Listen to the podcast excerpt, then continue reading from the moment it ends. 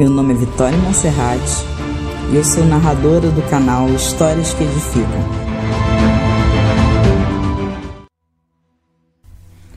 Uma importante lição sobre a alcateia.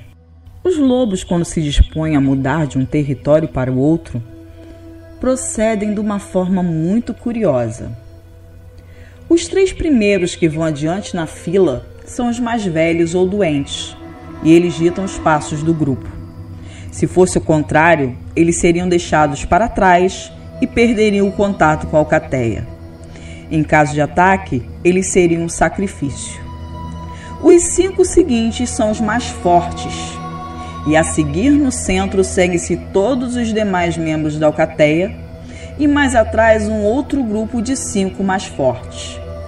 Lá no final segue o lobo chamado de Alfa, ele vai atrás porque tem responsabilidade de tomar conta de toda a alcateia e decidir a direção a ser seguida em caso de um ataque ao grupo.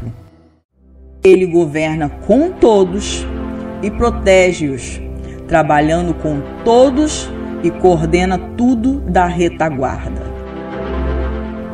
Temos muito a aprender com a natureza nesses tempos difíceis pois o espírito natural nos mostra que devemos sempre cuidar dos mais velhos e dos enfermos, proteger os nossos, dando responsabilidade aos mais fortes, os colocando nas frentes de batalha e entendendo que o líder está ali responsável por todos e para todo o grupo, tomando as decisões que os protegerão.